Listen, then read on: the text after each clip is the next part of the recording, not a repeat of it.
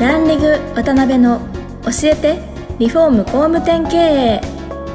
この番組は住宅業界に特化したコンサルティング事業と各種ネットワーク運営を手掛ける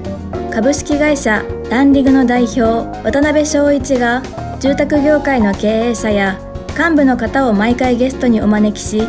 業界のさまざまなことについてお聞きしていく番組ですこの番組は建築業界に特化したホームページ制作会社アババイ。リフォーム事業のためのネットワーク戦力。住宅会社のブランディングを支援するルームクリップ公認家づくりパートナーの提供でお送りします。工務店の社長も多様性の時代へ。熱海温泉型情熱親分型コンサル型。YouTube でちゃう型 SNS 長文語り型 AI 気になる型すぐセミナー開いちゃう型。いろんなタイプがあるけれどアババイが目指すのは一つ。みんなを高鳴るコンバージョンへ。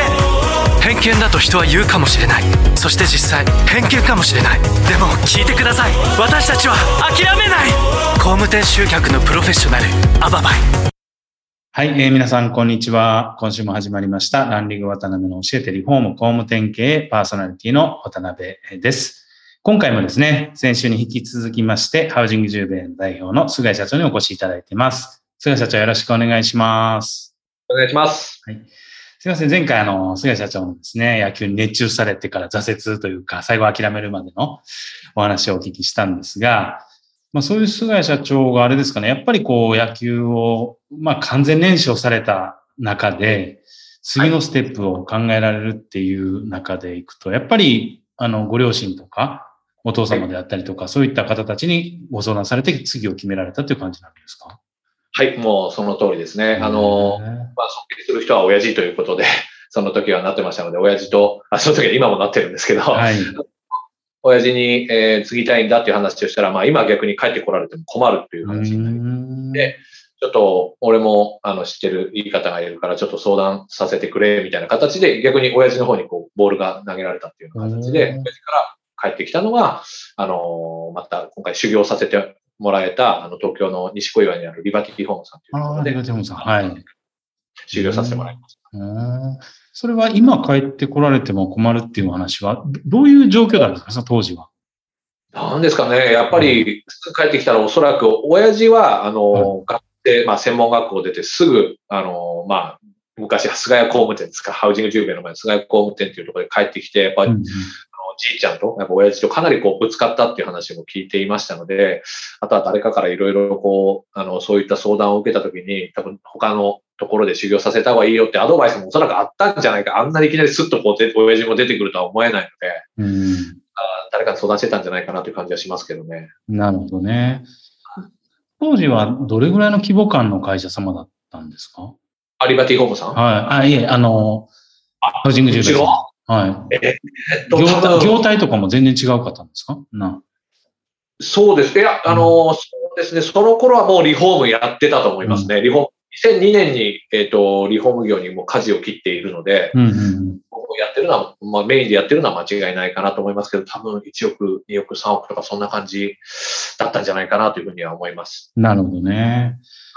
で、リバティホームさんに入られて、どんな感じで入られて、どんな感じでご苦労されてっていう、はい何かもしそういうのがあれば、はい。はい。あの、まあ、何もわからずに、リバティホームさんがどういう会社かもロックスターわからないで、まあ、新築をやってる会社だからというふうに言われまして、うんで、まあ、まずはちゃんと3年間ぐらいちゃんと学んでこいみたいな形で、誰よりも朝早く行けよみたいな感じで、もうそれだけ繰り出されて面接に行ったんですよね。はい。はい。あの、三浦社長に面接をもう一番最初からしていただいて、もうただ頑張るだけですみたいな感じで言ったらちょっと甘すぎるよみたいな感じで、ちょっと最初怒られたんですけど、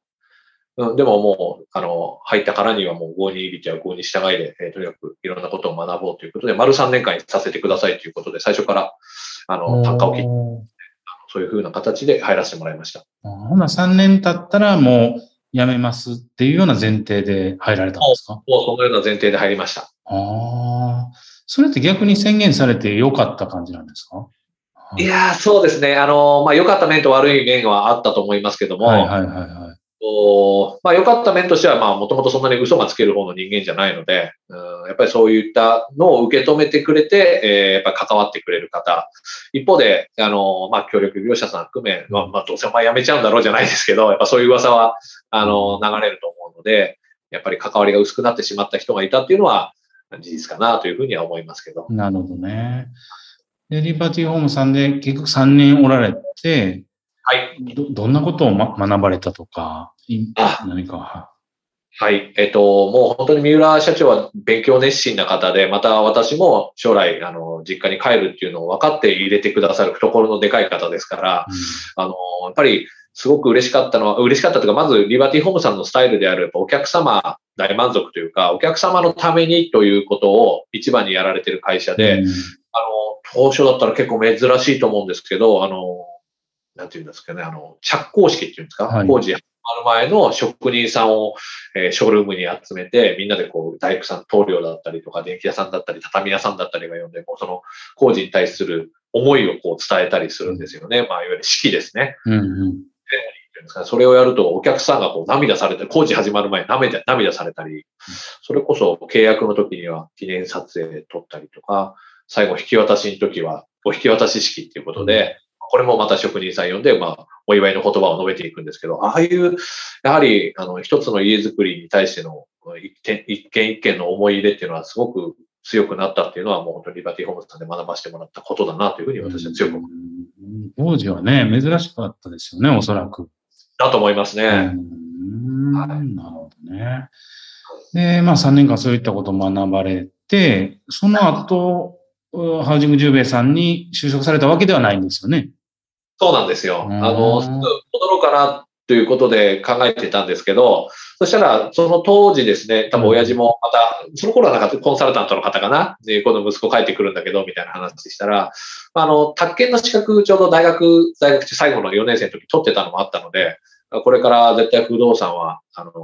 経験させておいた方がいいですよ、うん。みたいなアドバイスがあって、1年間だけでもいいから、ちょっと大手の不動産屋行った方がいいんじゃないかっていうアドバイスをいただいて、えーそれこそ、まあ、最終的には三井のリハウス入ったんですけど、住友と、えー東急リバブルとか、あのー受けて、まあ、宅建持ってると結構やっぱ不動産屋さん入りやすいので、で、最後、より実家に近い千葉県の方で、えー就職させてもらえる三井のリハウスさん、えー当時千葉リハウスさんに入社した。うん。何年ぐらいおられたんですかそう。はい、あの、1年のつもりで行ったんですけど、すごく可愛がってですね、これもちょうど丸3年くらい、えー。ここは想定外に2年くらい長くえーなんか印象に残ってるえ出来事とか、学んだこととか、なんかそういうのってあります？そうですね。あのーまあ、やっぱり不動産、えー特にまあ大会系のノリっていうのは結構あるし、数字がやっぱり、うん、結構ね、あの悪い成績だとやっぱりお給料も増えなかったりとかするので、で、私はあのそこ3年間あのリバティホームさんで野球封印してたんですけど、はい。三井ハウスでは野球部があってですね、草野球に入社した当初すぐ誘われまして、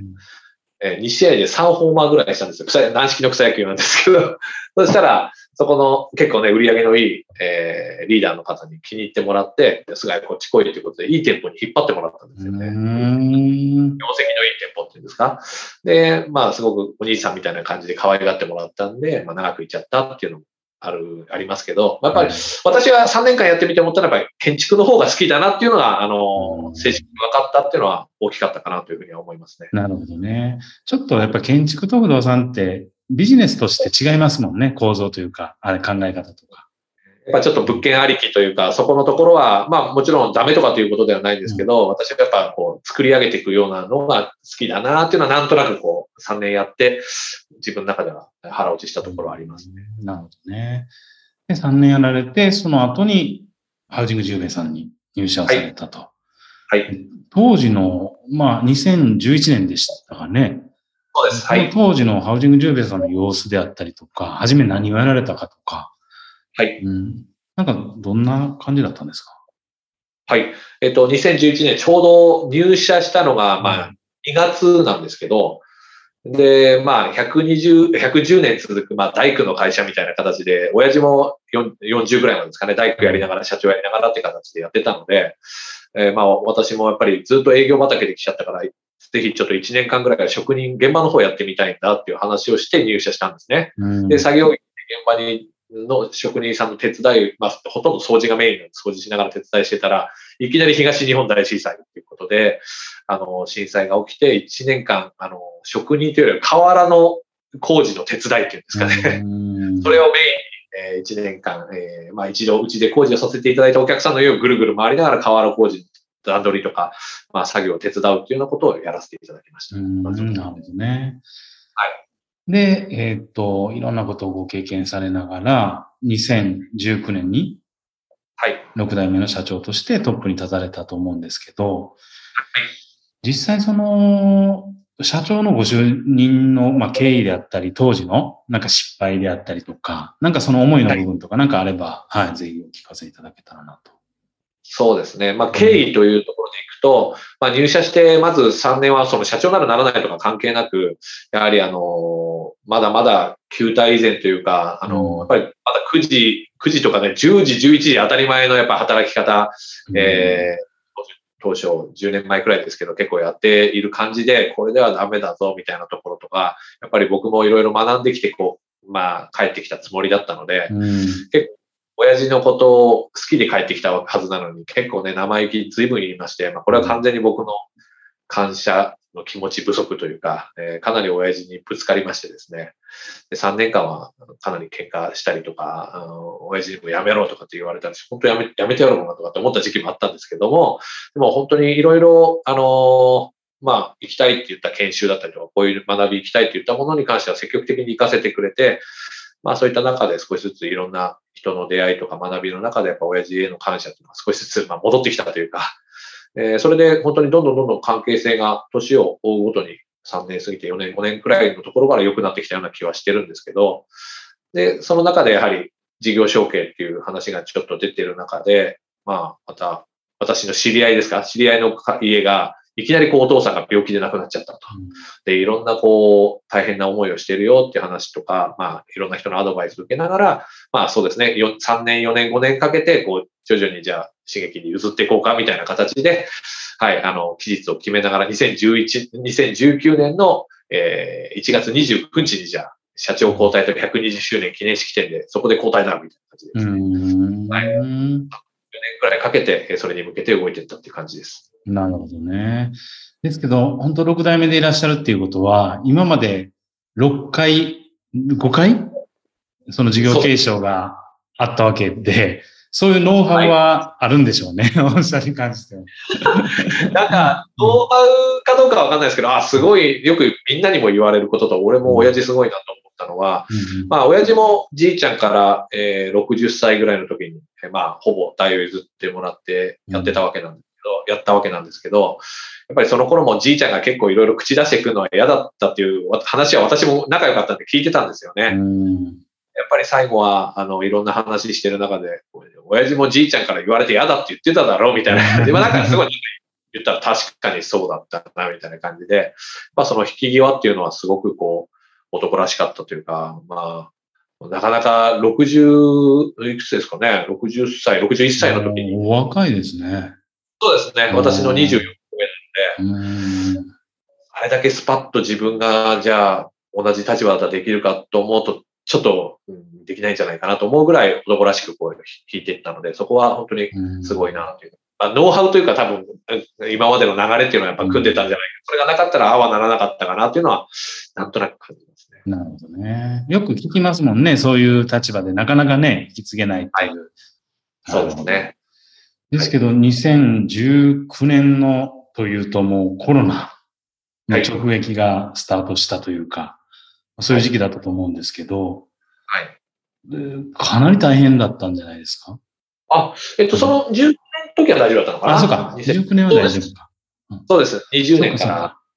ら。ね。なので、1年目、まあもちろん、しっかりと、うん親父がこう任せてくれて、やべえなってなって、なんて、その1年目はもちろん気合さらに入ってましたけども、まあ、しっかりと利益残せたっていうことだったりとか、あの、まあ、事業承継の関係があったんで少し、あの、いろいろありましたけども、うんまあ、2021年ですよね。そこのスタートの時はかなりドキドキしましたし、万が一これが、えー続くようであれば本当にどうなるんだろう。でも、そこは、うん、まあやっぱりね、あの、今まで親父の経営を見てきたのもあったので、まず社員には安心しろと。みんなの首切るようなこともないよと。で、給料下げることも、ボーナス減らすことも今年1年はないからっていうのは、なんかもう僕の中でも変な腹は座ってたというか、まず1年目の頃なんですね。そこは、うん、すごくドキドキした、えー前半戦ではありましたけども、大きな問題なく、リフォームもね、あの、飲食店の方は本当大変だと思うんですけど、はい、あの、いけたんじゃないかなという感じはしてますけど。なるほどね。はい、ありがとうございます。2回目もですね、そろそろ時間になってまいりました。はい。菅谷先生、ありがとうございます。いろいろまたお聞かせいただけたらと思うんですが、次回のですね、3話目に関しましては、ぜひですね、あの、現状の会社について、まあ会社の創業からの歴史も含めてですね、で、今の現在っていうところも含めて、いろいろちょっと深掘りしてお聞きしていきたいなと思ってますので、次回もはいぜひよろしくお願いいたします。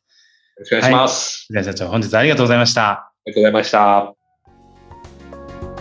今回もランリグ渡辺の教えてリフォーム工務店経営をお聞きいただきありがとうございました番組では渡辺やゲストの方へのご質問やご意見ご感想を募集していますウェブサイトランリグにあるお問い合わせフォームよりお申し込みくださいお待ちしています。